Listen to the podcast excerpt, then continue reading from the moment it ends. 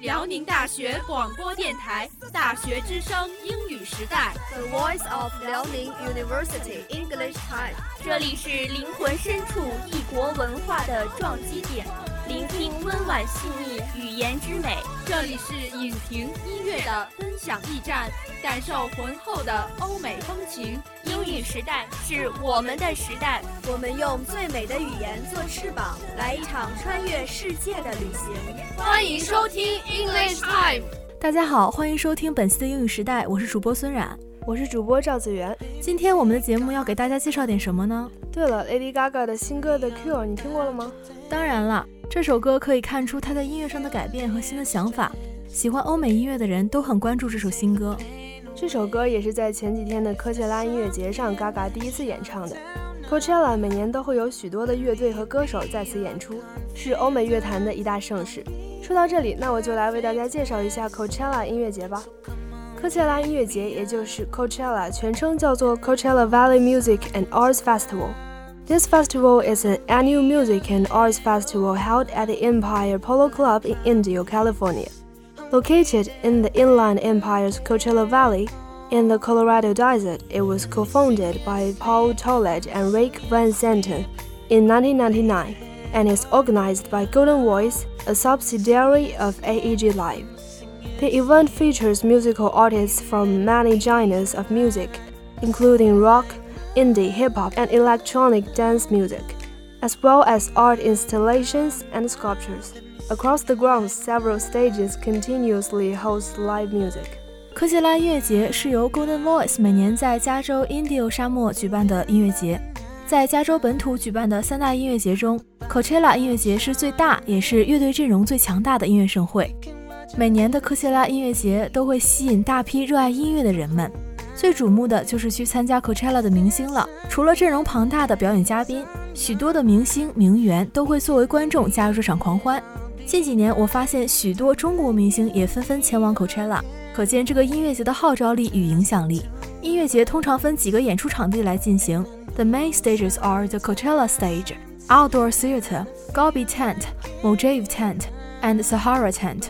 A smaller Oasis dome was used in 2006 and 2011, while a new Yuma stage was introduced in 2013 and a Sonora stage in 2017. 一九九九年十月九日到十日，真正意义上的第一届科切拉音乐节 （Coachella Fest） 正式举办。它距离 Woodstock '99 音乐节仅相差三个月，大约两万五千人参加了为期两天的这届音乐节。其中现场表演的音乐艺人包括 Back、化学兄弟、讨伐体制乐团、侏罗纪五号等等。从2003年开始，Coachella 音乐节开始有了国际知名度。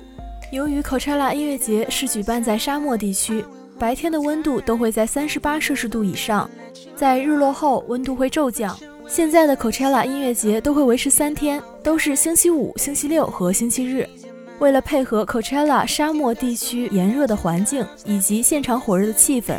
参与者都会穿着五颜六色的波西米亚风格服装。发展到现在，Coachella 已经成了街拍圣地和明星们的秀场。Coachella showcases popular and established musical artists as well as emerging artists and reunited groups. Coachella is one of the largest and most profitable music festivals in the United States and all over the world. Each Coachella staged from 1913 to 1915 set new records for festival attendance and gross revenues. The 2016 festival sold 198,000 tickets and grossed $94.2 million. The success of Coachella led to Golden Voice establishing two additional music festivals at the site, Stagecoach and Desert Trip. In addition to hosting live music, Coachella is a showcase for visual arts including installation art and sculpture. Many of the pieces are interactive, providing a visual treat for attendees. Throughout the years, the art has grown in scale and outrageousness. In Coachella's early years, art was mostly recycled from the previous year's Burning Man festival. Due to smaller budgets, between 2010 and 2015, Golden Voice shifted its focus from renting pieces to commissioning them specifically for the festival, increasing their budget. Organizers of Coachella manage its carbon footprint by partnering with organization Global Inheritance to promote several environmentally friendly initiatives. The Carpoolchella program launched in 2007. It rewards festival goers who carpool in groups of four or more and display the word Carpoolchella on their cars by entering them in a drawing to win VIP tickets for life. In 2007, Coachella teamed up with Global Inheritance to start a 10 for 1 recycling program, in which anyone who collects 10 empty water bottles receives a free full one. 每年，科切拉音乐节都试图减少其对环境影响的碳足迹。它不仅仅只针对其雇员，而是对其所有参加音乐节的人。参加者选择和四人或多人共同搭一车前来参与。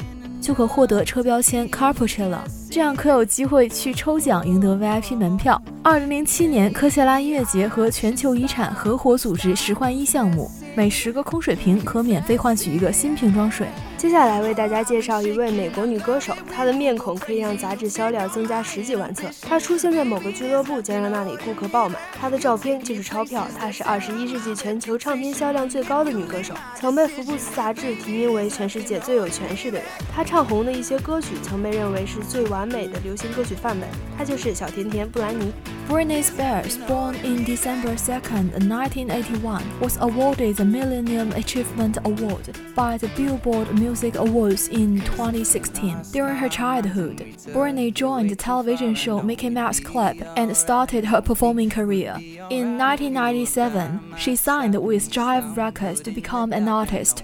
In 1999, Britney released her first album with the debut single Love's First Confession and Fame. In 2000, the release of the second studio album, Love Confession, sold the first week of 1,310,000, creating the highest record of the history of the first week of female singers. 布兰妮·斯皮尔特出生于1981年12月2日，于2016年被美国公告牌音乐奖授予千禧成就大奖。童年时期，布兰妮加盟电视节目《米老鼠俱乐部》后，开始演艺生涯。1997年，她与 Jive 唱片公司签约，成为旗下艺人。1999年，布兰妮发行首张专辑，凭借首张个人单曲《爱的初告白》而成名。2000年，发行第二张录音室专辑《爱的再告白》，首周售出131万张，创造了史上女歌手首周销量最高纪录。The strong market brand value turned her into a social phenomenon. Blowing lollipop and wearing cheerleading dancing, she was so popular and fashionable on behalf of passion, beauty, and youth. Her name was applied for product selling and marketing. Her tight red underwear and belly dress made her wonderful body shape exposed to the largest part. Her sweet smile is also the most powerful force, and MTV's global network and advertisement led young people to imitating and focusing on her. 二零零一年，她被英国女王伊丽莎白二世封为爵士，接受亚历山德拉公主授予的王室荣誉勋章。二零零三年，她凭借《Toxic》获得格莱美最佳舞曲录制奖。二零一一年，她获得 MTV 音乐录影带 MV 先锋奖。二零一三年，布兰妮为电影《蓝精灵二》献唱主题曲《乌拉拉》，并发行专辑《Britney Jean》。同年，布兰妮在美国拉斯维加斯开启《Britney Piece of Me》驻唱演出。二零一四年十一月，拉斯维加斯所在的克拉克郡委员会主席 Steve。Sutherland 为布兰妮颁发了城市钥匙，鉴于布兰妮《Piece of Me》驻唱演出为赌城拉斯维加斯带来的巨大收益，十月五日被定为布兰妮日。However, in the past few months, Spears' reputation and credibility were ruined in the full blaze of publicity. Her virgin image was created just as a marketing tool for catering to consumers' expectations. After her sensational divorce with Kevin Federline, she failed to get the custody of two children. Her behavior and attitude towards her lip sizing made things worse. Tanning salon and heroin also distracted her apart. She was also suspected to have a weird habit of exhibitionism. As a child, she hasn't experienced a normal and complete childhood because she began her career life so early and so young. She didn't alter to turn to her parents for help and request for suggestions. The media and the company which made a contract with her blindly pursue her simple characteristic as a wonderful example of styling girls. If her friends made the tendency to send her to drug rehabilitation center, she would delay them from her life. Obviously, her mental situation became more serious. When we are concerned about the health of Brandy, however, her music company still still insisted that music can save her and set her free.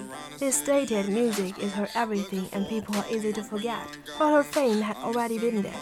Her new albums would have those criticism about her.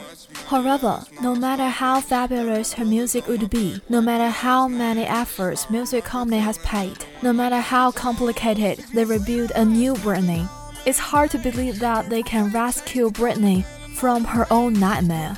What she needs is not so noisy and frustrating surroundings, but inner peace and self recognition. The brand Britney is both her identity and her enemy. She has to change her extreme attitude towards reputation. The world outside wants Britney to face her devil, but the sympathetic chooses she has to face herself first. 他的唱片公司说，人们很容易忘记，对布兰妮重要的只有音乐。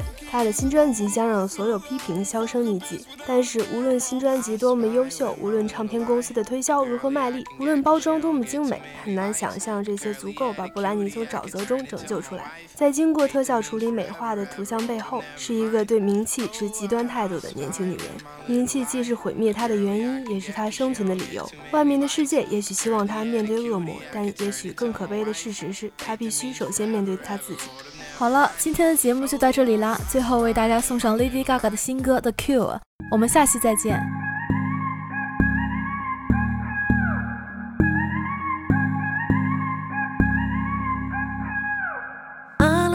You cause you're tired, cover you as you desire. When you fall asleep inside my arms, may not have the fancy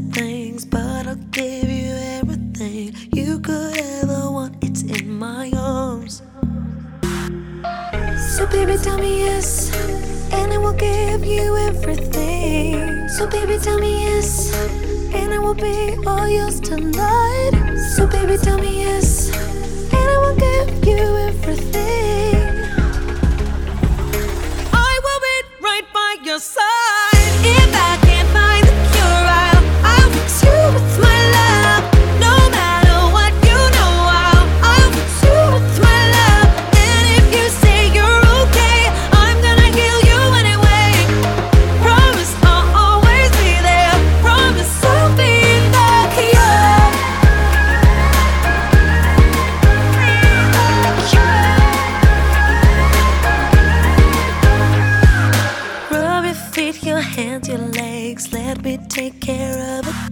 Close your eyes, I'll sing your favorite song. I wrote you this lullaby. Hush now, baby, don't you cry. Anything you want could not be wrong. So, baby, tell me yes, and I will give you everything. So, baby, tell me yes, and I will be all yours tonight. So, baby, tell me yes,